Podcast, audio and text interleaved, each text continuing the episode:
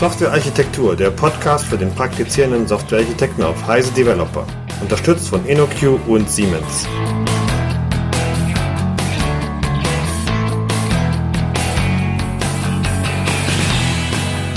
Herzlich willkommen zur Episode 31 des Software Architektur Podcasts. Heute werden wir uns um das Thema Webarchitektur kümmern. Am anderen Ende der Leitung, hier bei, über Skype, ist der Stefan. Hallo Michael. Grüß dich. Bevor wir starten und in Medias Res gehen, müssen wir vielleicht dazu sagen, warum wir so lange keine Episode mehr aufgenommen haben. Da war ja nicht nur der Sommerurlaub dazwischen und der Stress durch die Projekte, die wir haben, sondern wir haben auch eine schlechte Nachricht. Eine tragische vielleicht Nachricht eine üble Nachricht, genau. Ja. Ähm, und zwar hat uns da Markus Völter sozusagen verlassen. Aber nur im Podcast, um das gleich Im Podcast, äh, nicht in Wirklichkeit, äh, ganz einfach aus dem Grund, äh, weil es ihm zwar Spaß macht, aber er im Augenblick sehr viel Sachen tun muss und er im Prinzip äh, einfach in seiner Freizeit und in seiner beruflichen Zeit jetzt wirklich äh, überlegen muss, was macht er, was macht er nicht und hat sich entschieden, halt den Podcast entsprechend erstmal aufzugeben. Vielleicht können wir ihn ja noch überzeugen oder auch die Hörer, dass er wieder äh, sozusagen irgendwann mal mitmacht.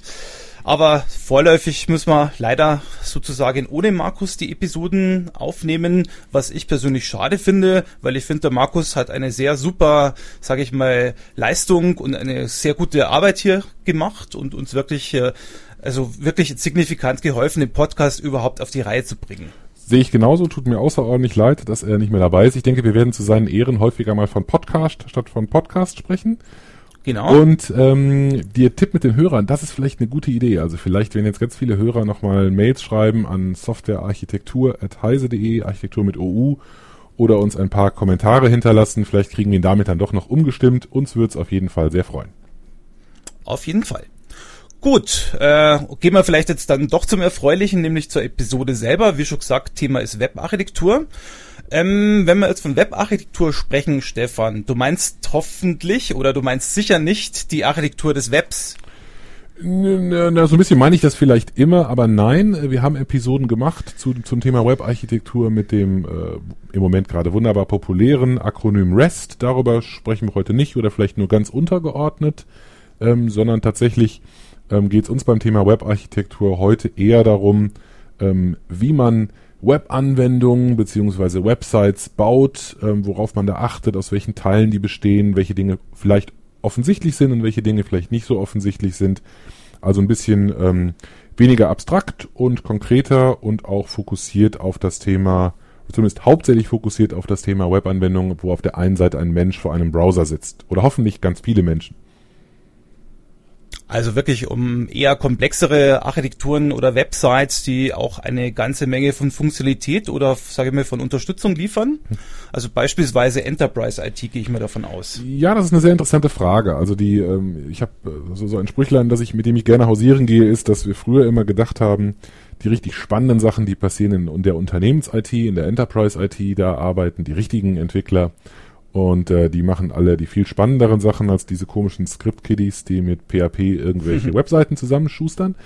Ähm, tatsächlich muss man sagen, dass sich das äh, deutlich geändert hat. Also zumindest was die nicht funktionalen Aspekte angeht, passieren die wirklich richtig spannenden Sachen heute ja eigentlich eher im Web. Denn die wenigsten Unternehmen können von der Anzahl paralleler Zugriffe und von den Skalierbarkeitsanforderungen konkurrieren mit den wirklich großen Web-Properties. Insofern ähm, denke ich, dass das ein bisschen ähm, äh, durchaus die Obermenge von beidem sein kann, egal ob ich im Unternehmen Webanwendungen baue oder ob ich sie außerhalb des Unternehmens als Website baue, da wollen wir keinen großen Unterschied machen. Ähm, uns aber vielleicht, wie du schon gesagt hast, ein bisschen auf die spannenderen konzentrieren, also vielleicht nicht auf die ganz, ganz, ganz arg einfachen Sachen, sondern auf das, was schon so eine Komplexität hat, dass da ein paar Leute ein paar Monate mal als untere Grenze dran schrauben. Also wie du vorher schon gesagt hast, Rest und derlei Dinge hatten wir auch schon behandelt. Ähm, Gehe ich dann recht äh, in der Annahme, dass wir derlei Dinge nicht mehr machen in diesem in dieser Episode oder auch so Themen wie Maschinen-zu-Maschinen-Kommunikation äh, bisschen außen vor lassen? Äh, äh ja, würde ich so sehen. Also ich werde mich bemühen, das R-Wort mal nicht so häufig zu benutzen. Ähm, ich habe das Gefühl, es spielt schon an vielen, vielen Stellen eine Rolle, aber ähm, es geht mir nicht um REST-Missionierung oder gar REST versus Web Services oder so, sondern wirklich nur um gute Webanwendungen. Ähm, mhm. Also soll das vielleicht ähm, tatsächlich ausgeklammert sein. Okay, also wenn wir jetzt uns da mal solche Web-Architekturen oder Web-Applikationen oder Systeme anschauen, äh, kannst du mir so ein bisschen erklären, wie die denn eigentlich so strukturiert sind im Normalfall? Also wie woraus bestehen die? Was ist quasi die Software? Äh, und was sind jetzt zum Beispiel die drunterliegenden IT-Schichten oder Infrastrukturschichten, die man jetzt da benutzt normalerweise? Mhm.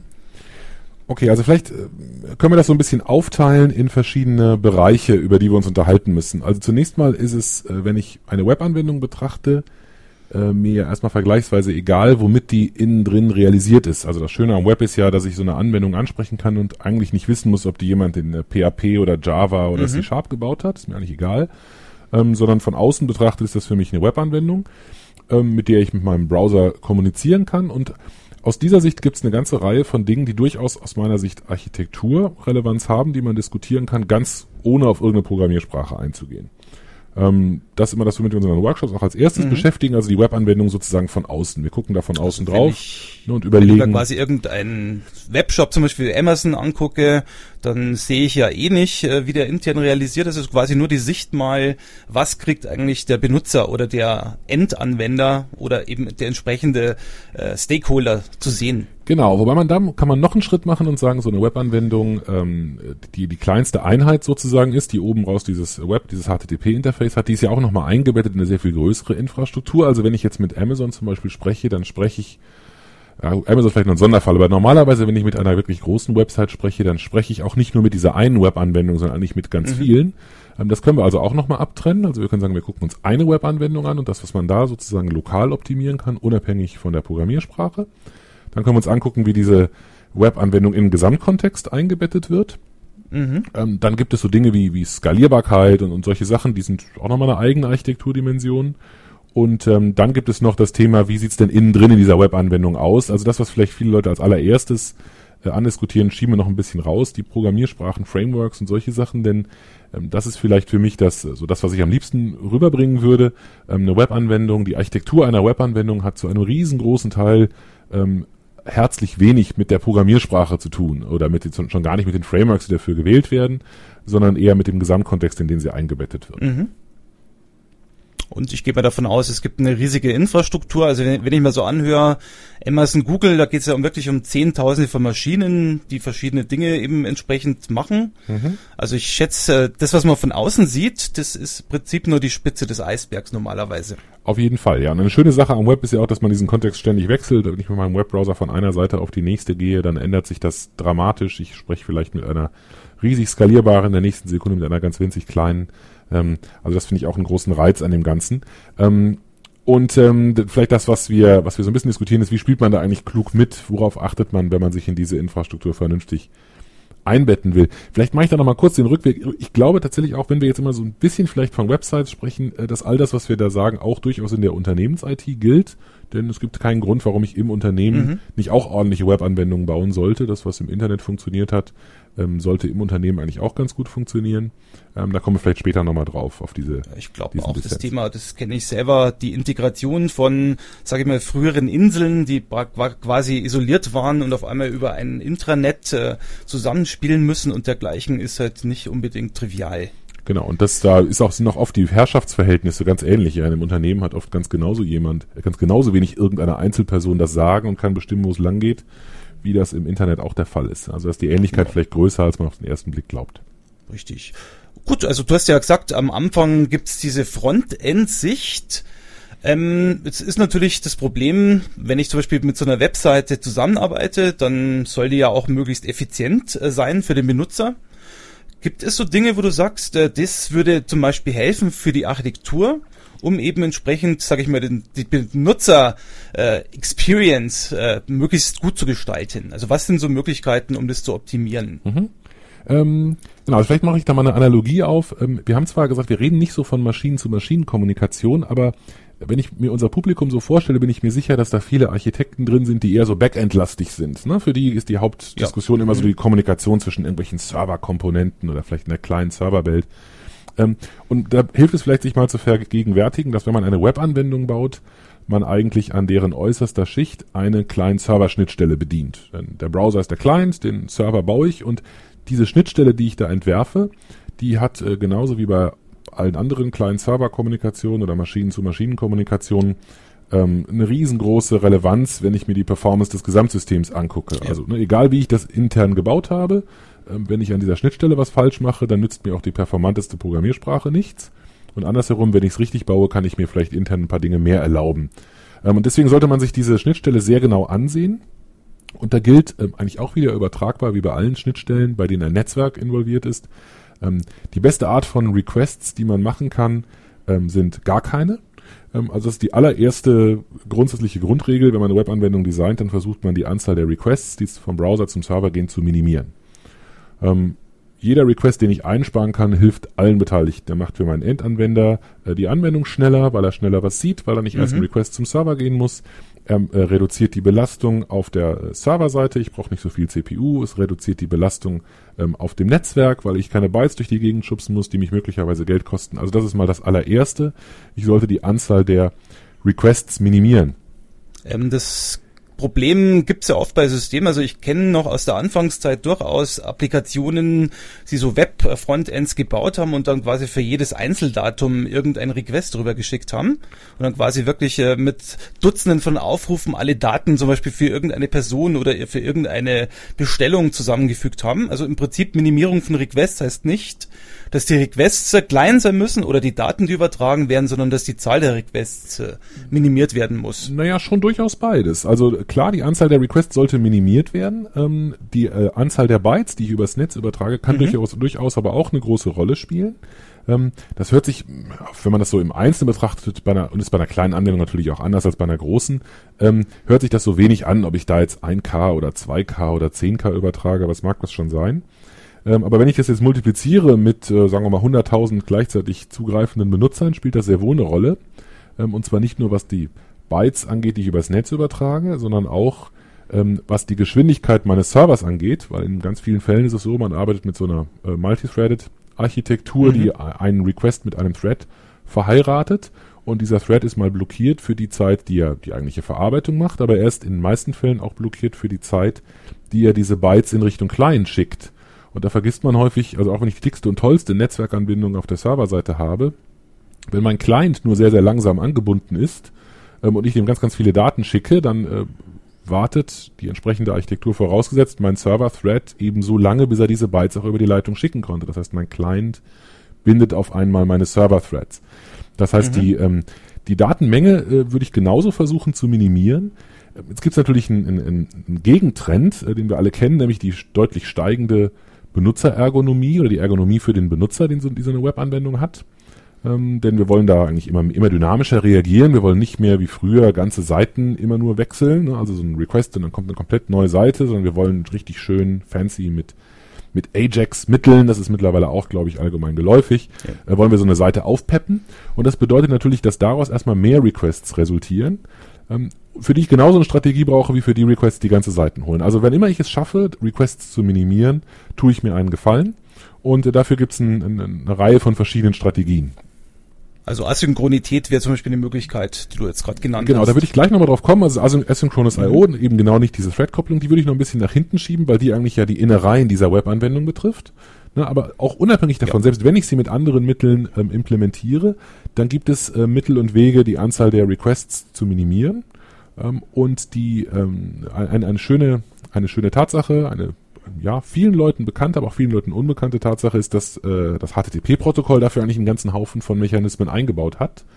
Weil äh, natürlich, wenn man nicht, wenn ich heute eine Web-Anwendung baue, dann bin ich nicht der Erste auf der Welt, mhm. der auf diese Idee kommt, sondern es gibt ähm, mittlerweile viele Jahre Erfahrung, wie, sowas, wie man so etwas macht und diese Erfahrung findet durchaus auch ihren Niederschlag in den Protokollen, die man einsetzt was ich noch dazu sagen wollte, also es gibt durchaus auch Web-Applikationen, von denen man gar nicht sieht, dass es welche sind. Zum Beispiel jetzt die neueste Generation von Imaging-Frameworks bei Siemens basiert eigentlich auf diesem Web-Framework-Gedanken und funktioniert genauso mit Frontend-Optimierung äh, mehreren Requests. Mhm. Und wenn jetzt der Arzt dann quasi befundet, äh, irgendeinen, sage ich mal, CT-Aufnahme und es gibt ja durchaus mehrere Ärzte, dann muss das natürlich optimiert werden, weil es zum Beispiel nicht für den Arzt, äh, sage ich mal, äh, tragbar ist, wenn er zu lange warten muss. Also auch in solchen Applikationen, von denen man vielleicht am erst, auf den ersten Blick nicht vermuten würde, dass die quasi mit Web-Architekturkonzepten arbeiten, kann es durchaus der Fall sein. Mhm. Ähm, aber es gibt ja noch andere Möglichkeiten. Zum Beispiel, wenn wir jetzt mal vorstellen, ich würde zum Beispiel so einen Wetterdienst äh, implementieren und würde jetzt äh, zum 200. Mal von irgendeiner PLZ, also Postleitzahl, diesen selben, dieselbe Wetterkarte abrufen. Dann kommen ja auch so Optimierungsmöglichkeiten wahrscheinlich äh, auf, die man normalerweise nutzen würde. Caching und dergleichen und, und, und, und derlei Dinge. Äh, gibt es sowas auch für, sage ich mal, Frontend-Optimierung? Klar, also das wäre das, das Offensichtlichste, das, das, das, worauf du hingearbeitet hast, elegant. Die, die offensichtlichste Variante ist natürlich, die Requests zu vermeiden, die Daten holen, die man schon vorher geholt hat. Das ist die offensichtlichste Variante. Äh, wenn ich eine, eine wie auch immer geartete, wenn ich ein wie auch immer geartetes Datum vom Server hole, ähm, sei es ein Bild, äh, sei es ein Ergebnis einer Berechnung, ähm, dann tue ich mir einen großen Gefallen, wenn ich dem äh, Browser die Chance gebe, eine erneute Übertragung derselben Daten zu vermeiden. Ähm, eine Variante davon ist, dass der, ähm, dass der Server direkt beim Generieren der Antwort ähm, eine Lebensdauer des Ganzen reinpackt, also eine Dauer, äh, für die der Client das Ganze cachen darf bzw. cachen soll ähm, mhm. und für die es sich für ihn eigentlich nicht lohnt, das Ganze nochmal zu holen. Das kann eine sehr kurze Zeit sein, äh, vielleicht ein paar Sekunden, weil man einfach die Last ein bisschen reduzieren will und sagt, ob ich nun äh, Daten habe, die, äh, die die so aktuell sind wie die Latenzzeit meines Netzes oder, oder ob ich Daten habe, die fünf Sekunden sind, spielt vielleicht keine große Rolle. Das kann in der großen Webanwendung ganz dramatisch die Anzahl der Requests reduzieren. Es kann aber auch durchaus sein, dass ich Daten für einen Monat oder ein Jahr cachen kann, weil ich äh, weiß, dass sich die überhaupt nicht verändern.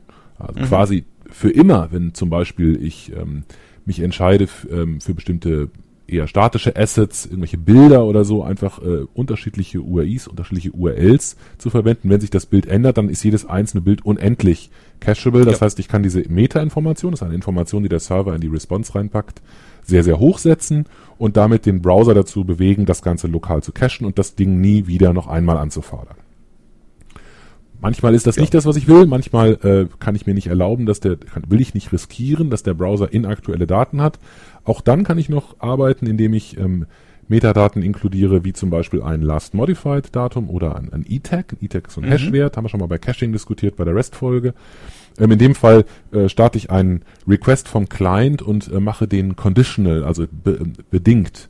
Mein Client mhm. fragt also an und sagt, ich möchte gerne folgende Informationen haben, aber nur dann, wenn sie sich seit dem und dem Datum geändert hat oder nur dann, wenn dieser, wenn dieses E-Tag dafür nicht mehr gültig ist, also dieser Hash-Wert praktisch nicht mehr übereinstimmt.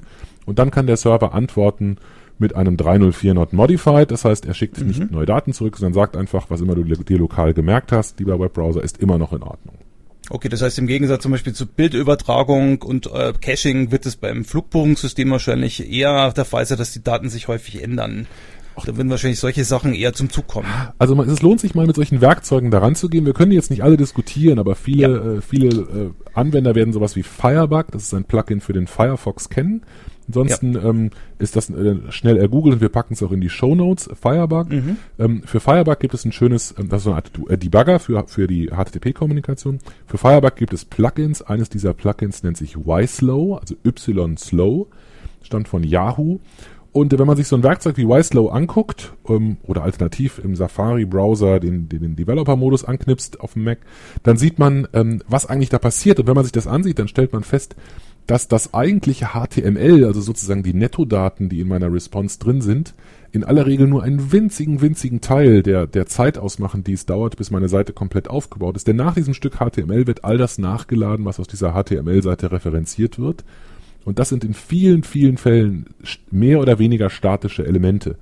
Mhm. Ne? Und die, all diese Dinge äh, eignen sich das zu machen, wenn man mit, mit so einem Werkzeug einen Request äh, ähm, analysiert. Einfach nur mal irgendeinen, man kann sich auf irgendeine Website äh, mal, äh, man von irgendeiner Website was anfangen, auf der man sowieso täglich häufiger ist, dann den Cache ausleert, den Browser-Cache und dann den gleichen Request nochmal macht, dann ist es ein sehr schöner Effekt zu sehen, wie unendlich viele ähm, Informationen an dieser Stelle einfach direkt aus dem Cache kommen, wenn man normalerweise auf der, auf der Seite surft. Also alle großen Web-Anwendungen machen das, alle Browser mhm. unterstützen das. Es ist eigentlich äh, sträflich, das nicht zu nutzen. Also wer nach einem relativ schnellen Quick-Win sucht, um eine bestehende Web-Anwendung zu optimieren, wird in aller, aller Regel mit solchen Werkzeugen sehr schnell fündig. Ähm, und äh, vielleicht ist ein guter Trick, um sich mal eben schnell einen guten Namen zu machen. Das heißt, es ist auch die Möglichkeit, um wirklich so ein Ding mal wirklich zu evaluieren, falls es Probleme gibt Mhm. Ähm, testen ist eine Sache, aber das wirklich evaluieren, wie es von der Performance ist, ist die andere Geschichte. Mhm.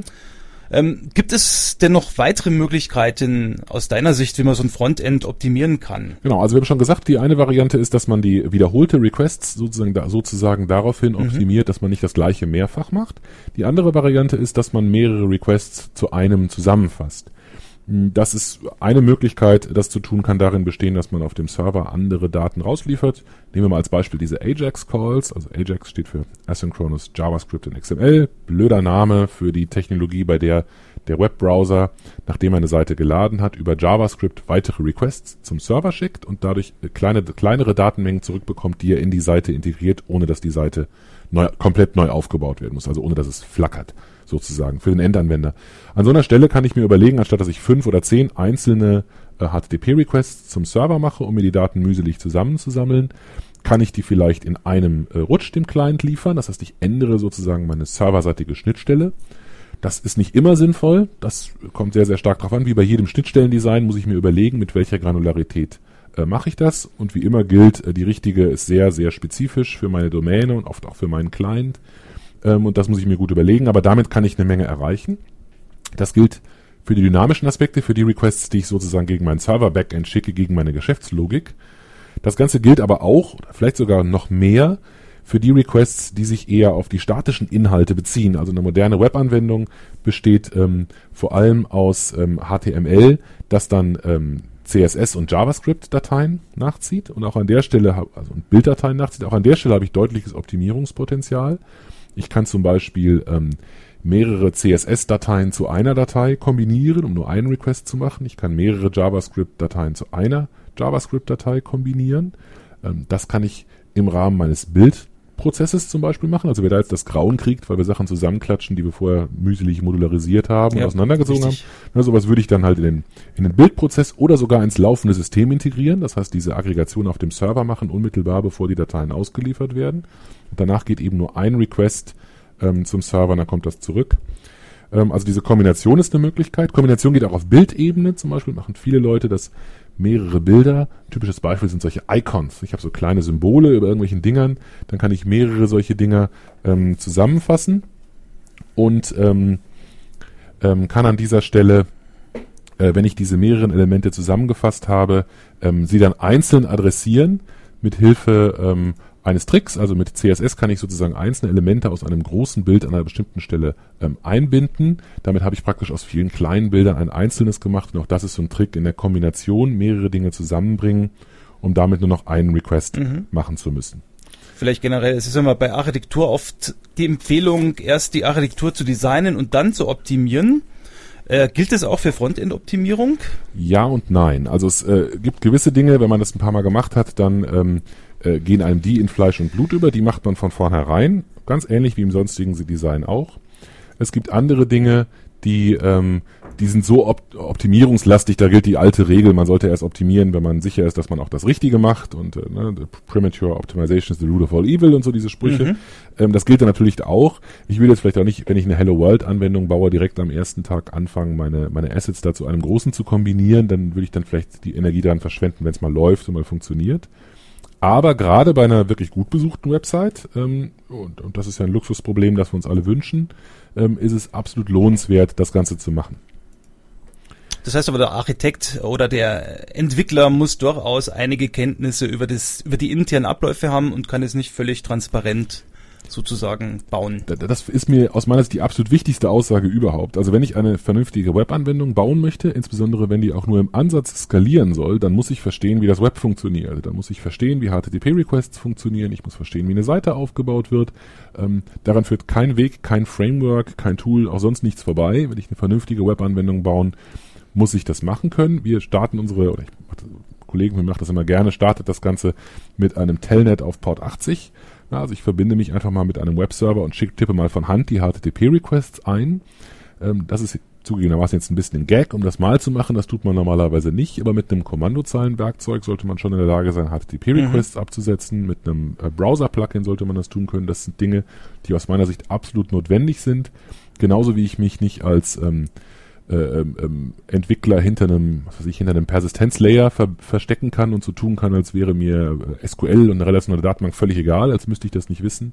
Genauso wenig kann ich mich davor drücken, zu verstehen, was da auf der Leitung tatsächlich passiert, wenn man eine Webanwendung baut. Genau. Spätestens, wenn wir dann über Dinge wie Skalierbarkeit und dergleichen sprechen, Auf dann wird es nochmal Fall, jetzt ja. wahrscheinlich vorkommen. Mhm.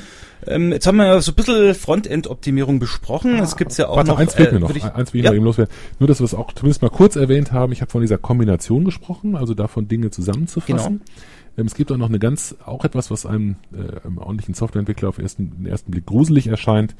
Ähm, die Variante Dinge zu minimieren. Ähm, das gilt insbesondere für JavaScript. Man darf das nicht vergessen. JavaScript mittlerweile häufig, oft, meistens akzeptiert als vollwertige Programmiersprache. Ähm, kann man natürlich auch schön na gut, mehr oder weniger schön und modular schreiben und sollte man ordentlich dokumentieren und kommentieren. Ähm, aber man darf nicht vergessen, dass das JavaScript vom Server zum Client übertragen wird. Und äh, da lohnt es sich dann durchaus tatsächlich auch, das, zum Beispiel das JavaScript zu minimieren. Das kann, ähm, äh, wird in aller Regel so gemacht. Bei den großen bekannten Frameworks, sowas wie jQuery oder Prototype, Scriptaculous, äh, viele Mhm. bekannte Frameworks, XJS, ist es immer so, dass es eine äh, ordentlich kommentierte Version gibt, die man als Entwickler lesen kann, wenn man den Source Code verstehen will. Und es gibt eine minimierte Version, bei der sämtliche Variablennamen auf die minimale Anzahl Buchstaben verkürzt sind, bei der alle Zeilenumbrüche raus sind, alle Kommentare. Also das ist, sieht aus wie Bytecode, ist ein bisschen übertrieben, Mhm. aber kein Mensch möchte das lesen. Das macht aber nichts, für den Browser ist es das gleiche. Und äh, letztendlich ähm, ist auch das eine Möglichkeit, einfach die Menge von Daten zu minimieren, die ich übers Netz schicken muss. Okay, jetzt haben wir ähm, über diese Frontend-Geschichte gesprochen, aber jetzt gibt's was, was glaube ich wesentlich komplexer ist, äh, nämlich wenn man jetzt ein bisschen mehr in das Interne schaut, gibt es ja mittlerweile wahrscheinlich Dutzende, wenn nicht sogar mehr Web-Frameworks, die eigentlich dazu dienen, das, die Internas aufzubauen. Kannst du zum Thema Web-Frameworks mal was sagen? Was gibt's für Web-Frameworks? Was tun die überhaupt? Äh, was gibt's für vielleicht für unterschiedliche Konzepte? Ja, also vielleicht zuerst die Aussage, eigentlich ähm, finde ich, wird das viel zu wichtig genommen. Also viele Leute glauben, dass das die wichtigste Entscheidung ist. Das sehe ich nicht so aus den genannten Gründen. Ähm, äh, dennoch ändert es ja nichts dran, man muss sich irgendwann mal entscheiden für irgendwas. Und ähm, dazu hilft es die vielleicht so ein bisschen zu klassifizieren.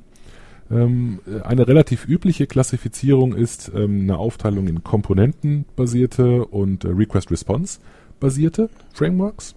Ähm, vielleicht fangen wir mit den Request-Response-orientierten an. Das sind Frameworks, die, äh, sagen wir eher so einen klassischen Charakter haben, ähm, bei denen ja im Prinzip das, was da tatsächlich auf der Leitung passiert, relativ direkt durchschimmert in meinem Programmiermodell, das ich oben habe, um mit meine, meine Web-Anwendung zu bauen.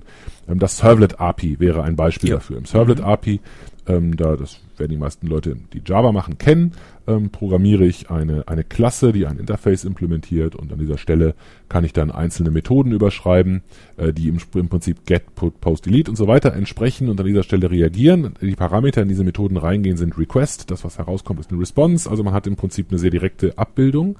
Man ist sozusagen direkt äh, mit dem Modell verbunden, mit diesem Request-Response-orientierten Modell, das im, im, äh, im HTTP-Protokoll ähm, äh, formalisiert ist. Ähm, und man programmiert auf dieser Ebene. Es gibt eine andere Kategorie von äh, Web-Frameworks, die eher versucht, ähm, ein, ein äh, ich nenne es mal, ein Higher-Level-Programmiermodell zu bieten, also eines, das ähm, tendenziell zumindest eher versucht, diese Request-Response-orientierte Natur des Webs und die statuslose Natur so ein bisschen zu verstecken vor dem Programmierer und ihm ein Programmiermodell zu geben, das eher vielleicht dem entspricht, das man in einer äh, Desktop-Umgebung erwarten würde, also in so einer GUI, GUI-Bibliothek-Umgebung, wo man einzelne Komponenten panelartig äh, kombinieren kann, einen Baum baut und im Prinzip dann Events automatisch unten drunter auf HTTP abgebildet werden. Das ist so eine ganz grobe Klassifizierung. So was Request-Response-orientiertes wäre zum Beispiel ähm, Spring MVC oder, oder Struts, ähm, aber auch andere Dinge wie zum Beispiel äh, Ruby on Rails ähm, fällt in diese Kategorie.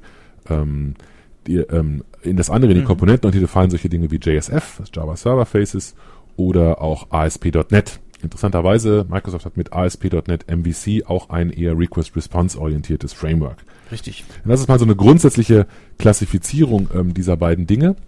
Aber wir sehen schon vielleicht jetzt gleich am Anfang, es gibt für alle möglichen Sprachen Erlang, Scala, Absolut. Java natürlich, äh, .NET, Python, es gibt eigentlich für jede Sprache, Ruby, äh, entsprechende Frameworks. Genau, also Scala kann man auch noch, haben auch viele Interessenten für, denke ich, gibt es Komponentenorientiertes wäre sowas wie Lift, ein Request-Response-orientiertes wäre sowas wie Play, das kann auch Java, ist auch ein interessantes Ding, also das gibt es eigentlich überall. Ähm, es gibt, ähm, und jetzt muss ich ein bisschen aufpassen, dass ich jetzt nicht äh, zu sehr meine persönliche Sicht darauf äh, vermische. Ich persönlich bin überzeugt davon, ähm, dass wir eigentlich so eine, so eine, so eine, so eine, so eine Pendelbewegung gesehen haben. Am Anfang gab es nur Request-Response-orientierte, dann waren mhm. komponentenbasierte absolut hip. Wichtiges Komponenten, das in Java-Umfeldung ist auch Wicked, darf ich auch nicht vergessen, sonst kriege ich Haue. Ja. Ähm, also es gibt einen Haufen von diesen Dingern. Aus meiner Sicht, und das ist jetzt ein bisschen Meinung, schwingt das Pendel wieder zurück in Richtung Request-Response orientiert. Denn ähm, es ist meine, wäre immer meine Empfehlung, eher ein Request-Response-orientiertes Framework zu nehmen, weil ähm, es aus meiner Sicht ein Fehler ist, das Web zu sehr zu verstecken. Das passt natürlich jetzt zu den Aussagen von vorher. Ich bin der ja. Überzeugung, dass man das Ganze äh, verstehen sollte, dass man wissen sollte, was da passiert. Mhm. Und da möchte ich eigentlich sehr direkte Kontrolle drüber haben, was da läuft. Ich möchte ja. gerne, äh, ohne das R-Wort zu sagen, äh, mit der Web-Architektur da konform gehen. Ähm, ich möchte in der Lage sein, Dinge zu cachen. Das heißt, ich muss äh, unterscheiden können zwischen Get- und Post-Requests. Ich möchte äh, unterschiedliche HTTP-Verben auf ein und dieselbe URI, auf eine und dieselbe Ressource anwenden. Also solche Dinge sind deutlich näher, sind einem Request-Response-orientierten Framework deutlich näher. Und was vielleicht der wichtigste Punkt ist, wenn wir gleich nochmal auf die Skalierbarkeit eingehen, äh, das HTTP-Protokoll ist vom Grundsatz her statuslos. Das heißt, die, die Kommunikation ist statuslos. Und das ist ähm, kein Bug, sondern ein Feature. Also das ist mit Absicht so damit ich eben an verschiedenen Stellen in Anwendungen hineinspringen kann, individuelle Dinge adressieren kann, Bookmarks setzen kann, ähm, mein Backbutton funktioniert und so weiter. Ähm, diese Dinge sind mit, mit, Absicht so designt und die äh, komponentenbasierten Frameworks verwenden oft einen sehr, sehr großen Teil ihrer äh, Logik darauf, ähm, einem statuslosen Protokoll Status beizubringen. Ja. Mhm. Was, was ich, das machen die unterschiedlich gut. Ähm, dennoch halte ich selbst die wirklich guten komponentenbasierten Frameworks ähm, bestenfalls dann für tolle Implementierung einer schlechten Idee. Das Problem ist halt immer Komponenten und Status ist halt immer auch ein, sage ich mal, Skalierbarkeitsproblem, weil so du dann auf einmal Zustände hast und auch wahrscheinlich ein Fehlertoleranzproblem. Genau, also das, das musst du dann entsprechend lösen. Ja, das ist für mich das, das stärkste Argument. Es kommt noch was anderes dazu. Ähm, und zwar ähm, stammen viele dieser Frameworks aus einer Zeit, in der man äh, damit rechnen musste, dass auf dem Client ähm, kein JavaScript verfügbar war oder in dem von vornherein gesagt wurde, JavaScript mit so, mit so einem Kram geben wir uns nicht ab. Mhm. das hat sich deutlich geändert. Ähm, also es gibt kein, auch mittlerweile auch kein komponentenbasiertes Framework mehr, das nicht in irgendeiner Form Ajax unterstützt, einfach weil das die Anwender mittlerweile wollen. Die wollen diese Ergonomie, die wollen diese, diese schnelle Reaktion in ihren Anwendungen. Ähm, insofern ist JavaScript erstmal äh, nicht mehr ein, äh, also es nicht wird nicht mehr in Frage gestellt, dass so eine Anwendung JavaScript äh, ähm, benutzen darf. Und insofern sind viele Dinge, die man klassischerweise in einem serverseitigen Framework gemacht hat, auf einmal auch auf dem Client möglich. Das verschiebt so ein bisschen die Notwendigkeit. Also früher musste ich auf dem Client viel Intelligenz haben, weil ich nur ganz doofe HTML-Seiten produzieren konnte. Nun kann ich auch wieder ein bisschen Cli äh, Logik auf den Client legen und das reduziert wiederum die Anforderungen an mein serverseitiges Framework und legt es damit nahe, eher nicht auf so ein komponentenbasiertes Ding zu gehen. Mhm. Vielleicht kann ich auch das so noch loswerden. Also diese, die Rolle von JavaScript ist auch so ein zweischneidiges Ding, weil in letzter Zeit sehe ich immer häufiger, dass äh, Leute anfangen, einfach jetzt die Server, diese, die Fehler, die sie früher auf dem Server gemacht haben, nun auf dem Client zu machen. Also das ist nicht das, was ich vorschlage. Ich schlage nicht mhm. vor, jetzt ein komponentenbasiertes Framework in JavaScript auf dem Client laufen zu lassen. Das finde ich genauso daneben. Also ich bin der Meinung, dass diese äh, Interaktion, diese HTTP-basierte Interaktion, HTML, CSS plus JavaScript in der unobtrusive Variante, also in der dazu dekorierten, hinzugepackten optionalen Variante eigentlich das Beste aus beiden Welten ist und würde deswegen äh, durchaus ein mächtiges JavaScript-Framework und ein serverseitiges Framework vorschlagen, die aber beide eben nur so mächtig sind, dass ich nicht das verstecke, okay. was unten drunter okay. ist. Jetzt haben wir ja von Web-Frameworks gesprochen und wie schon gesagt, gibt es da eine ganze Menge davon. Deswegen ist es gerade für den Entwickler oder für den Architekten schwierig, ein richtiges davon auszusuchen. Ähm, was sind denn deine Empfehlungen? Also ich hoffe, du bringst jetzt nicht nur Clojure. Nö. Dafür gibt's ja auch Web. Ja, genau, also für, für Clojure gibt's tolle Frameworks, ähm, ja. aber die meisten von uns dürfen leider nicht in Clojure programmieren. Ähm, deswegen beschränke ich mich vielleicht auf Java ja. und .NET. ähm, jetzt sind solche, solche Web-Frameworks mhm. unglaublich viel Geschmacksfrage und Meinungsfrage. Deswegen würde ich spätestens jetzt nichts mehr von dem auf die Goldwaage legen, was ich sage. Zumindest nicht zu diesem Punkt. Meine ganz persönlichen Favoriten im Moment ähm, ich würde im, ähm, im .NET-Umfeld ähm, mir auf jeden Fall ASP.NET MVC ansehen. Mhm. Ähm, auf jeden Fall sehr, sehr viel eher als, als ASP.NET. Ähm, ich würde im Java-Umfeld ähm, auf sowas wie JSF eher verzichten und entweder sowas wie Spring MVC benutzen oder auch darüber nachdenken, ein Framework wie zum Beispiel äh, Jersey, das ist eine JAX-RS-Implementierung, ähm, die aber auch eine äh, View-Unterstützung hat, also auch Mhm. also nicht nur RESTful Web Services unterstützt, sondern auch RESTful Web Apps, was ein und dasselbe ist. Ähm, äh, ich würde eher auf sowas setzen und dann halt das mit einem clientseitigen JavaScript-Framework ähm, kombinieren. Ich bin nun kein JavaScript-Guru, aber das, was so in meinem Dunstkreis am ehesten ähm, eingesetzt wird, ist aktuell jQuery, äh, beziehungsweise jQuery UI. Ähm, und äh, das erscheint mir wie eine gute Kombination. Mhm. Aber wie gesagt, das ist eine Meinung und das würde ich jetzt nicht auf die Goldwaage legen.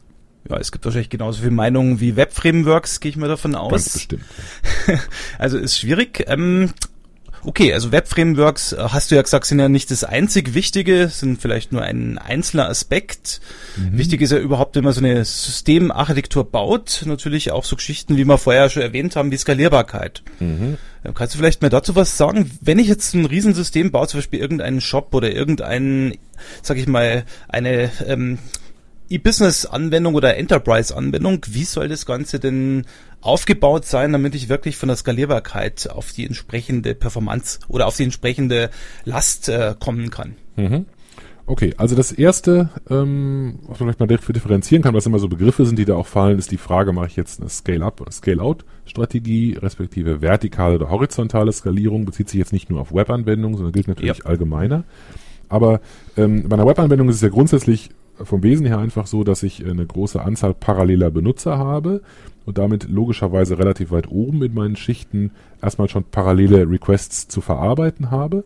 In dem statuslosen HTTP-Modell sind die eigentlich relativ unabhängig voneinander, ähm, aber irgendwann werden die unten drunter auf etwas Gemeinsames zugreifen. In erster Näherung äh, sehen viele Webanwendungen so aus, da gibt es oben parallele Request-Verarbeitung und unten drunter gibt es einen dicken Datenbankserver, der die eigentlichen Daten hält. Und das ist auch in vielen Fällen eine absolut gültige und sinnvolle Architektur, das genauso zu machen. Auf eine relationale Datenbank, wie wir das alle kennen. In einer kleinen Anwendung, ähm, vielleicht eine kleine, in einer größeren Anwendung eine etwas dickere Datenbank. Ja. Wer richtig viel Geld hat, kauft, äh, kauft Cluster-Datenbanken von großen Herstellern, blauen oder roten. Ähm, da gibt es also viele Dinge. Und ähm, im Prinzip, wenn ich das jetzt skalieren will, dann hab, es bedeutet das in aller Regel, dass ich meine, äh, mein, mein System so umbaue, dass ich einfach äh, die Hardware durch größere Hardware ersetze. Ich mache ein Scale-up, das Ganze wird Ja. immer dicker.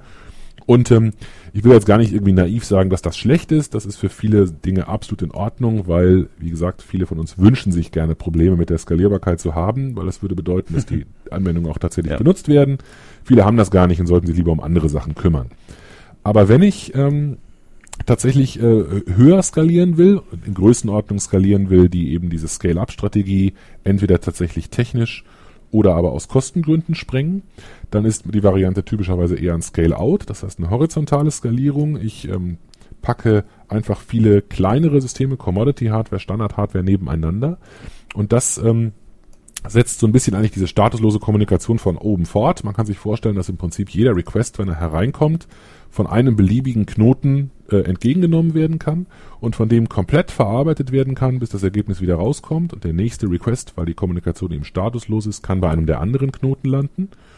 Und im Idealbild kann ich äh, äh, beliebig viele weitere von diesen Dingern daneben stellen, wenn ich eben mehr Requests zu verarbeiten habe. Die Welt ist in Ordnung und alles ist super.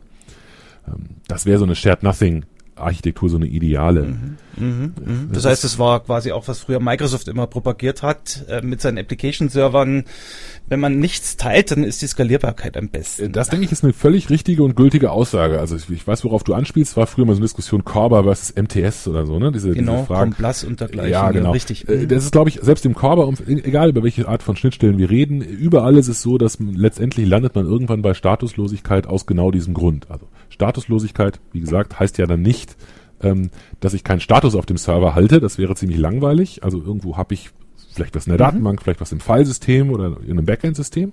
Ähm, statuslos bedeutet einfach, dass aufeinanderfolgende Requests nicht zwingend vom gleichen Knoten verarbeitet werden müssen, zum Beispiel, weil der im Hauptspeicher irgendeine Hashmap hält, wo irgendwelche Daten drin sind. Richtig. Ja, und, und solche Dinge sind immer vernünftig.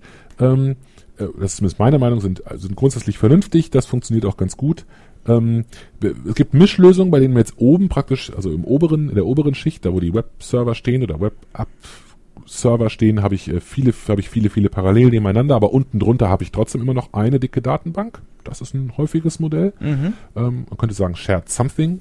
Ähm, Und äh, das liegt einfach daran, dass wenn ich wirklich die komplette Unabhängigkeit haben will, dann äh, bedeutet das schon durchaus eine relativ drastische architekturelle Änderung gegenüber anderen Lösungen, weil ich mir letztendlich ja Gedanken machen muss, wie ich meine Daten aufteile auf diese einzelnen Systeme, die ja komplett autonom und autark sein sollen. Ja, und dann kommen solche Begriffe hinein wie das Sharding, haben wir im Kontext der NoSQL-Folge schon mal angesprochen, obwohl das nicht nur mit NoSQL zusammenhängt, ja. Äh, bedeutet Sharding steht, äh, vielleicht sollte man das dazu sagen, für Splitter. Äh, genau, also man, man, man, man, man zerwirft den Tontopf, ne? es kommen viele einzelne Scherben raus sozusagen. Ähm, und ähm, um das ganz banal zu erklären, also ein ganz einfaches doofes Beispiel könnte sein, dass ich so skaliere, dass ich äh, alle Kunden mit A auf dem einen und alle Kunden mit B auf dem mhm. nächsten und so weiter 26 Knoten nebeneinander stelle man stellt schon beim ersten Nachdenken fest, dass das eine ziemlich doofe Strategie ist, weil der mit X und Y ist wahrscheinlich ziemlich unterversorgt, während der mit S untergeht. Also das ist keine gute Strategie, aber das äh, kann man natürlich zufällig machen oder nach anderen Kriterien. Ja. Äh, was weiß ich, wenn man Twitter ist, kann man, äh, was weiß ich, Justin Bieber einen eigenen Servercluster spendieren und äh, für mich reicht ein Hunderttausendstel irgendeiner Maschine. Also so kann man das irgendwie aufteilen. Ähm, das sind also Architekturfragen, die im Prinzip von ganz oben bis ganz unten durchgehen und viel mit Persistenz und Persistenzoptionen zu tun haben.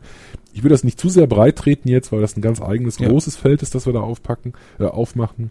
Aber auf jeden Fall spielt das eine große Rolle und je größer meine Webanwendung werden soll, umso relevanter wird das. Man könnte auch sagen, dass viele der NoSQL-Lösungen aus diesem Kontext heraus entstanden sind, weil man festgestellt hat, dass man relationale Datenbanken auf eine Art und Weise verwenden muss, um diese Skalierbarkeit zu erreichen, die viele ihrer Vorteile, Stichwort Join über alles, mhm. wieder Datenzugriff, ähm, ad absurdum führen und dann braucht man eben auf einmal auch von unten heraus eine andere Architektur. Das so ein bisschen als, als Motivation an der ja. Stelle. Wenn wir in diese Richtung gehen, dann spielt ja immer mehr die Infrastruktur eine Rolle. Also sprich zum Beispiel, wenn du sagst Scale Out, dann muss ich auf einmal mehrere Rechner hinstellen, vielleicht irgendwelche Load Balancer, äh, Firewalls und dergleichen. Mhm. Ähm, was sind denn so Technologien, die jetzt da eine Rolle spielen? Also was, äh, worauf muss ich achten? Äh, gerade in dieser Technologieauswahl, Webserver zum Beispiel oder Load. Balancer mhm. oder wie auch immer. Mhm. Also es gibt es gibt Dinge, die sind so ein bisschen an der Grenze zwischen interner und externer Anwendungsarchitektur. Ne, die, die kann man auch mal kurz erwähnen, zumindest wenn wir die auch abgehakt abgehakt ja. haben. Äh, zum Beispiel würde ich würde man in so einem System immer irgendwie sowas wie Hintergrundverarbeitung noch unterbringen. Das bedeutet vielleicht noch irgendein Messaging-System oder mhm. sowas, ne, damit mhm. man aus den Requests Jobs ableitet. Das ist aber alles noch praktisch im Kontext ja. der, der Anwendung. Aber richtig. wie du richtig sagst, gibt es eine Menge von Dingen, die außenrum liegen, denen im Prinzip ziemlich egal ist, wie die Anwendung innen drin gebaut ist, sondern die im Prinzip dafür zuständig sind, das in eine Gesamtstruktur ähm, einzubetten. Und ähm, da gibt es in der Tat mittlerweile einfach durch die, durch die lange Lebensdauer, äh, durch die lange Lebenszeit des Webs unglaublich viel Auswahl. In den letzten Jahren äh, ist aus meiner Sicht auch noch sind viele spannende Sachen hinzugekommen. Ähm, das fängt bei Webservern an. Also die meisten werden mit dem Apache Webserver vertraut sein, der immerhin noch 50 Prozent oder so des Internets ja. betreibt. Insofern haben selbst die einfachsten Anwendungen in, in, vielen, in den meisten Fällen würde ich sogar sagen, einen Webserver davor, ein Apache oder vielleicht ein Internet Information Server von Microsoft ähm, der die eigentlichen Anfragen von außen entgegennimmt, ähm, auch einen Teil der Arbeit erledigt. Also was solche Webserver ganz hervorragend können, ist äh, statische Inhalte mhm. auszuliefern. Mhm. Also das ist eine sehr gute Idee, das einem hoch, hochperformanten Webserver zu überlassen. Ähm, die machen dabei ganz viele Dinge auch gleich richtig. Zum Beispiel setzen die die korrekten Caching-Header, wenn man sie entsprechend konfiguriert, können zum Teil selber cachen ähm, können äh, äh URLs umschreiben, Redirects machen, können noch viele andere nützliche Infrastrukturdinge tun, wie zum Beispiel SSL terminieren oder User-Daten äh, verifizieren. Das sind alles Dinge, die in Webservern äh, ange angelegt werden. Und ähm, ist eine spannende Frage, wie ich vom Webserver zu meinem nächsten Stufe, zu meiner Web-App, sei also läuft sie im App-Server oder sonst wo, weiterleite. Auch dafür gibt es viele verschiedene Varianten. Ähm, alleine im Apache 3 oder 4, also sowas wie ModJK werden die meisten kennen, mhm. Mod Proxy Balancer ist eine andere Variante. Es gibt also viele Dinge, die man da entsprechend einsetzen kann. Ähm, es gibt ähm, aber durchaus auch dazu Alternativen. Es gibt auch alternative Webserver. Ähm, einer, den ich äußerst spannend finde, ist der äh, Nginx, geschrieben N-G-I-N-X. Verlinken wir in den mhm. Show Notes. Ähm, der Nginx ist ein äh, Webserver aus Russland, betreibt dort einen großen Teil des sehr aktiven Internets ähm, und ist äh, äh, nicht nur hochperformant, also wohl auch, wenn ich den Benchmarks glaube, deutlich performanter als ein, äh, als ein Apache. Er ist auch erheblich leichter zu konfigurieren. Vor allem aber basiert er konsequent auf Asynchronous I.O. Ähm, Das heißt, er, äh, ähm, er skaliert bei einer zunehmenden Anzahl von Verbindungen äußerst gut und mit absolut minimalem Anstieg des Speicherverbrauchs. Das heißt, ich kann damit einfach auf einem Knoten sehr, sehr viel mhm. äh, mehr Benutzer verwalten. Das macht ihn sehr interessant. Ähm, und insofern äh, will jetzt nicht zwingend sagen, dass das immer die bessere Variante ist. Ähm, Apache kennen einfach viele Leute, da gibt es viel Know-how, ist vielleicht immer noch der verbreitetere. Aber so ein Nginx ist sehr modern und sehr schnell und, ähm, und äh, sehr ressourcenschonend und passt auch sehr gut zu dieser Shared Nothing Architektur. Also da passen die Dinge auch noch zusammen. Erinnere mich gleich dran, da habe ich gleich noch ein schönes Beispiel, wie die Sachen ineinander greifen an der Stelle. Okay. Was gibt's noch, noch in dem Zusammenhang ähm, also zu beachten? Webserver haben wir gesagt, das ist vorne. Ich habe schon ja. ein bisschen gesagt, dass die cachen können. Ähm, ja. Die meisten Leute kennen Proxy-Caches im Unternehmen. Wenn man im größeren Unternehmen arbeitet oder äh, gelegentlich arbeitet, dann weiß man, dass man da eigentlich immer hinter einem Proxy-Cache sitzt. Das heißt, die, man hat nicht eine direkte IP-Verbindung zu den Webservern da außen, über die man HTTP-Requests abschickt, sondern alle HTTP-Requests laufen durch einen dicken Server, der beim Kunden oder beim Nutzer sitzt, beim Unternehmen, von dem aus man äh, aufruft. Ähm, und so ein, äh, so ein Proxy-Cache kann natürlich dann Seiten cachen, die häufig aufgerufen werden. Kann auch noch andere Dinge machen, wie zum Beispiel. Ja, zum ähm, Beispiel ähm, verhindern, dass gewisse Seiten abgerufen werden. Genau, kann Seiten blocken, kann Protokolle mitführen und sowas. Das mhm. ist der, die klassische Rolle eines Proxy-Caches. Ähm, und weil das die klassische Rolle ist, nennt man die andere Rolle, die so ein Ding auch haben kann, die eines Reverse-Proxy-Caches. Das heißt, ein Reverse-Proxy-Cache sitzt auf der anderen Seite, also nicht vor den Clients, ähm, bevor die in die Wolke reingehen, sondern hinter der Wolke, bevor es auf den Server geht. So ein Reverse Proxy Cache ist vielleicht die am häufigsten unterschätzte Geheimwaffe, die man so hat als Architekt einer Webanwendung, weil mit einem Reverse Proxy Cache vor meinem Server kann ich erstens sicherstellen, dass ich genau weiß, was gecached wird und was nicht, weil ich eben beide unter meiner Kontrolle habe.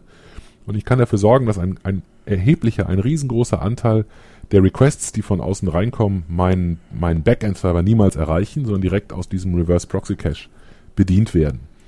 Ähm, das ist eine, eine, ganz tolle Beschleunigungsmöglichkeit. So ein Reverse Proxy Cache, äh, ja. zum Beispiel so ein Squid oder ein Varnish, sind unbeschreiblich schnell, äh, liefern die Daten, wenn ich sie entsprechend ausgestattet habe, komplett aus dem Hauptspeicher. Also die fertig gerenderte, vollständig aufbereitete Seite wird direkt aus dem Hauptspeicher per Asynchronous I.O. raus zum Client gestreamt.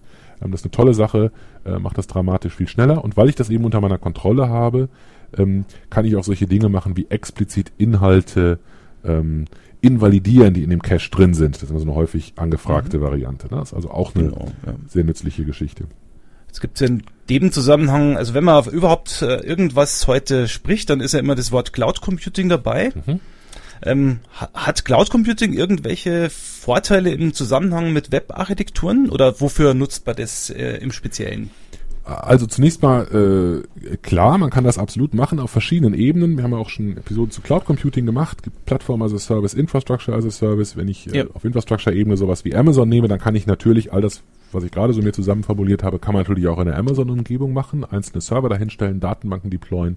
Man kann die höherwertigen Dienste nutzen. Mhm wie zum Beispiel äh, die von Amazon angeboten, angebotenen Datenbanken, ne, sei es die richtigen Cloud-Angebote. Cloud ähm, wie S3 und SimpleDB, wie auch die, die äh, gehosteten MySQL und Oracle Möglichkeiten. Also all das kann ich machen.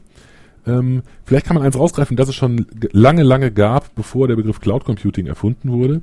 Ähm, das sind die CDNs, die Content Delivery Networks. Ähm, das ist etwas, was, ähm, was viele Leute erstaunlicherweise nicht kennen. Die machen nicht immer Sinn, aber in ganz, ganz vielen Fällen, insbesondere bei hoch, bei hoch belasteten Websites. So Content Delivery Network ist im Prinzip ein von einem dafür dediziert äh, äh, zuständigen Anbieter betriebenes äh, Netzwerk von Rechnern, die auf der ganzen Welt verteilt sind, ähm, also an strategisch klugen Punkten im weltweiten Internet platziert sind. Und ähm, äh, wie der Name Content Delivery schon sagt, kann ich denen die Verantwortung dafür übertragen, meine Inhalte auszuliefern. Das ist ein bisschen ähnlich wie das, was ich mit dem Reverse Proxy Cache gerade gesagt habe. Ja. Nur, dass ich jetzt meine Inhalte gleich auf der ganzen Welt so nah wie möglich an die einzelnen potenziellen Enduser heranbringe geht in der Regel auch mit Caching-Protokollen, also über, ich muss noch nicht mal was ändern an meiner Anwendung, wenn die, mit einem mhm. Reverse Proxy Cache gut funktioniert, kann sie auch gut mit einem CDN zusammenarbeiten. Und ähm, damit äh, kann ich eben eine, eine gewaltige Skalierbarkeit erreichen, die eben so groß ist wie die Skalierbarkeit des Anbieters. Da gibt es ein paar sehr, sehr große. Der, der größte bekannteste ist Akamai. Und Akamai macht zum Beispiel ja. Dinge wie die ähm, Keynote von Steve Jobs auszuliefern oder so. Also das sind einfach, ja. die sind von vornherein darauf optimiert. Ich kann damit einen großen Teil meiner Verantwortung an, äh, an den Dienstanbieter übertragen, was ich sehr attraktiv finde. Ähm, Amazon hat sowas auch. Ähm, mir ist der Name gerade empfallen. CloudFront, genau. Ja. CloudFront mhm. äh, funktioniert vom Zugriff ein kleines bisschen anders, ist aber inhaltlich genau das gleiche. Ich kann meine Daten da reinpacken. Ich kann auch S3 für sowas benutzen und natürlich auch die Dienste der, der anderen. Ist nicht so, als ob nur Amazon sowas hätte.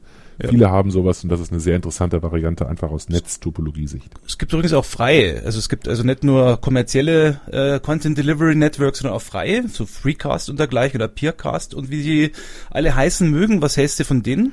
Ähm, also ich habe die bislang äh, nur zum, äh, zum Spielen benutzt. Es gibt eines, auch da ist mir der Name leider im Moment gerade entfallen, da hängt man einfach den, äh, den Namen der eigenen Website als Subdomain vor deren ähm, Domainnamen.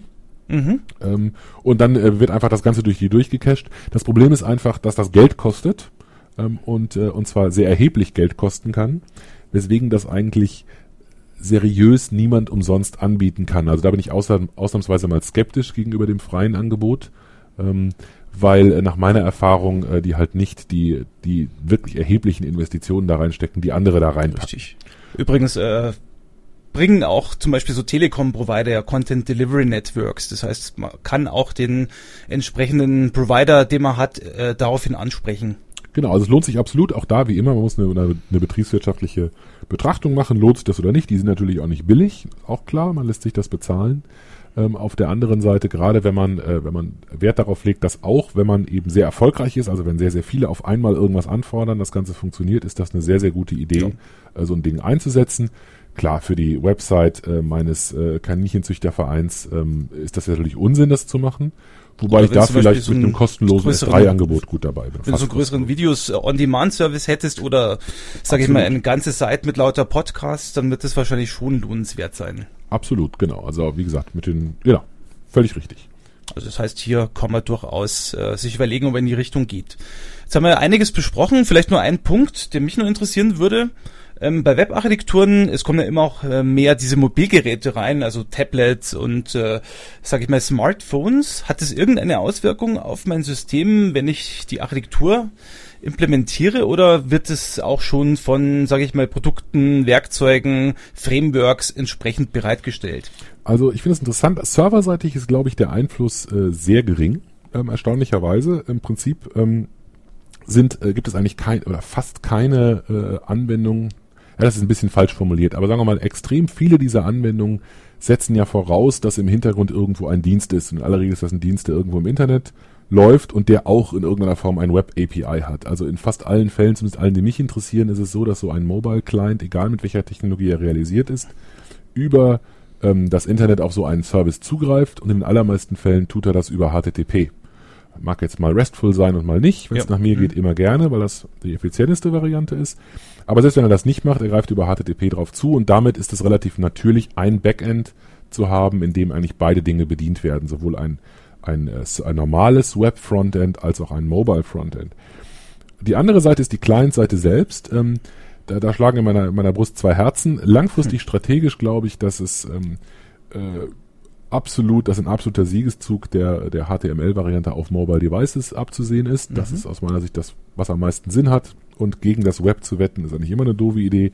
Also Deswegen nicht auf Silverlight oder Flash ich, setzen? Also das oder? schon gar nicht. Also mhm. das, äh, Silverlight, Flash, Flex sind für mich alle irgendwie mehr oder weniger abgeschrieben. Das ist wieder Meinung.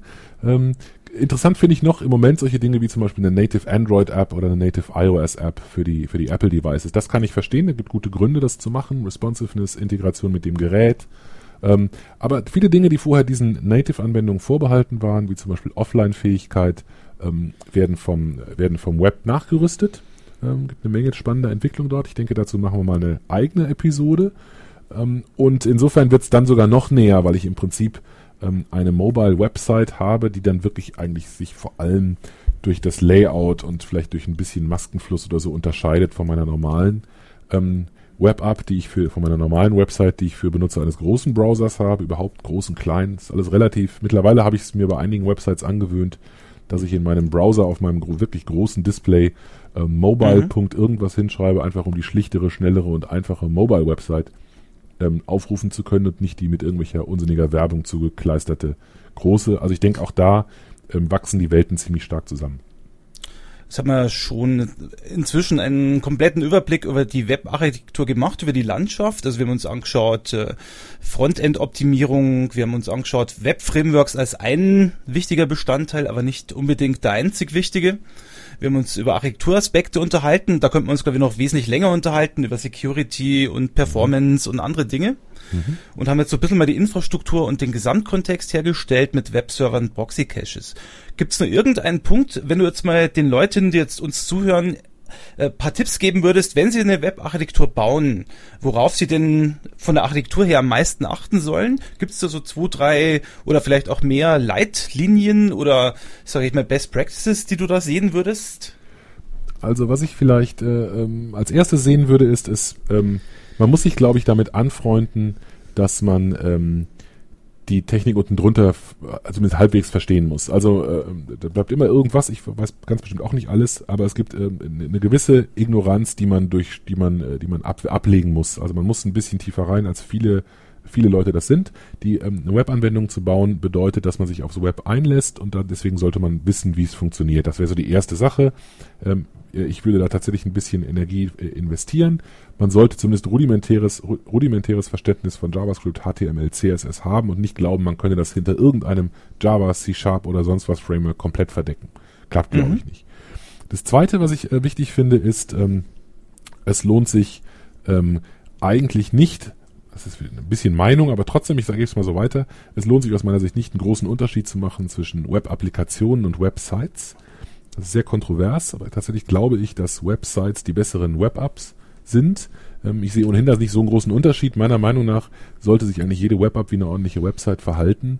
Ich kriege zum Beispiel eine Krise, wenn ich äh, Webseiten sehe, die mir den Back-Button disablen oder die in ja. der Adresszeile einfach immer die gleiche mhm. URL anzeigen weil das aus meiner Sicht einfach deutlich zeigt, dass man das, ähm, dass man das Web deutlich äh, unterschätzt und einfach eigentlich gar nicht benutzen will. Am liebsten würde man lieber irgendeinen Client ausliefern, man benutzt das eigentlich nur man so. Man muss halt. Man muss halt, ne, genäht nicht. Genau. Das mag ich nicht.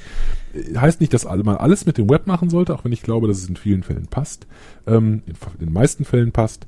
Ähm, aber wenn, dann sollte man es lieber auch richtig nutzen. Das ist so eine grundsätz grundsätzliche Einstellung, die ich habe eigentlich bei allen Technologien. Also wenn ich die schon benutze, dann benutze ich so wie, so es gedacht ist.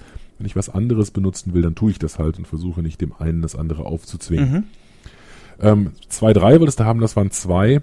Ähm, die dritte Aussage ist vielleicht, ähm, dass man, äh, wenn man, wenn man auf Webanwendungen geht, sich durchaus auch mal erlauben kann, ähm, an, äh, an einer Stelle was auszuprobieren. Das finde ich eine gute Variante. Wir haben an vielen Stellen ja moderne, innovative, teilweise abstruse ähm, Technologien diskutiert. Das ist zum Teil unseres, unseres, unserem Spieltrieb geschuldet, zum Teil aber auch, äh, glaube ich, dem, unserem, unserer Überzeugung, dass es sich lohnt, mal ein bisschen outside of the box zu denken, also ein bisschen aus dem gewohnten Kontext rauszugehen. Ich glaube, Web-Anwendungen, ob intern oder extern, sind dafür ein guter Platz, wo man das durchaus mal isoliert machen kann. Und äh, gerade da äh, gibt es eben äh, eine riesige Menge von Anwendungen, von Sites und Anwendungen, die auf der grünen Wiese entstehen und sich deswegen sehr, sehr moderne Konzepte leisten können und von denen kann man sich eigentlich sehr, sehr schön inspirieren lassen, auch wenn man vielleicht dann nicht alles komplett umsetzt bei der Integration der Legacy-Anwendung, sind viele nützliche und gute Konzepte da drin. Okay, gibt es nur ein paar Bücher, die du empfehlen würdest in dem Zusammenhang? Ähm, erstaunlicherweise nicht so viele, wie ich sie gerne hätte. Also mir fehlt eigentlich etwas, was Programmiersprachen unabhängig ist. Ich wäre dafür Tipps äh, unserer Hörer sehr dankbar. Ähm, es gibt natürlich HTTP-Referenzen, HTML, JavaScript-Referenzen. Mhm. Wenn man sowas überhaupt nicht im Schrank hat, lohnt es sich bestimmt, ähm, mal ein Buch über HTML5 zu lesen. Da gibt es ein äh, ganz tolles kostenloses, äh, das, wenn man will, kann man das auch kaufen und man kann es auch kostenlos im Internet lesen, ist selbstverständlich mit HTML5 formatiert vom äh, Mark Pilgrim. Verlinken wir auch. Ähm, äh, JavaScript gibt es ein ganz kleines Buch, ähm, das heißt JavaScript The Good Parts. Ähm, ähm das ist äh, da sehr zu empfehlen. Ähm, CSS wüsste ich jetzt keine spezifische Referenz. Ähm, also es lohnt sich da einfach so ein paar Dinge äh, an Grundtechnologien mal zu machen. Und so ein übergreifendes, wie gesagt, ich bin noch auf der Suche und für Tipps da sehr dankbar. Es gibt teilweise im Internet noch paar Links, äh, wo man zum Beispiel auch mal schauen kann, wie echte Websites innen aufgebaut sind, aber wie schon gesagt, das ist eher relativ selten. Also da gibt's nicht wirklich viel. Ich glaube, dass die Firmen da auch sich ziemlich bedeckt halten. Genau, also eine, die ich suche gerade raus, die heißt, äh, die ich sehr empfehlen kann, dafür ist highscalability.com. Können wir auch verlinken. Ähm, highscalability.com ist ähm, äh, genau das, was du gesagt hast. Das sind Architekturen von spannenden, sehr, sehr großen Websites, Wie gesagt, viele von uns werden die leider nicht haben. Ähm, aber trotzdem ist es sehr interessant, da mal zu sehen, wie die Leute das an der Stelle bauen. Genau. Gut, ich glaube, jetzt haben wir unsere Zeitlimits erreicht. Ich glaube, es war auch recht spannend. Also erstmal herzlichen Dank nochmal. Gibt es so irgendwelche letzte Worte an die, an die Hörer? Deinerseits? Oh, nö, habt Spaß, probiert mal was aus, lohnt sich. Genau, würde ich auch sagen. Wie schon gesagt, äh, sorry, dass wir so lange nicht gesendet haben. Wir haben euch die Gründe am Anfang ja erzählt und ich gehe mal davon aus, dass wir in Zukunft wieder zu häufig, häufigerer Frequenz kommen. Wir geben uns Mühe. mal beim Stefan. Vielen Dank, Michael. Vielen Dank, bis bald. Tschüss. Bis bald. Tschüss. Vielen Dank für das Herunterladen und Anhören des Software Architektur Podcasts.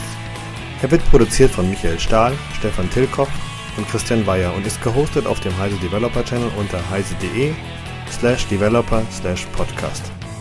Die Betreiber freuen sich über jegliches Feedback, sei es als Kommentar auf der Webseite, via E-Mail oder als MP3 aufgenommenes Audiofile bzw. als Anruf auf der dafür vorhandenen Voicebox. Kontaktmöglichkeiten finden sich auf der Webseite. Alle Episoden des Podcasts sind lizenziert unter der Creative Commons Non-Derivative License 3.0. Das bedeutet, die Episoden des Podcasts können als Ganzes für nicht kommerzielle Zwecke genutzt werden. Änderungen sind nicht erlaubt, es muss nur die Quelle angegeben werden. Näheres unter creativecommons.org.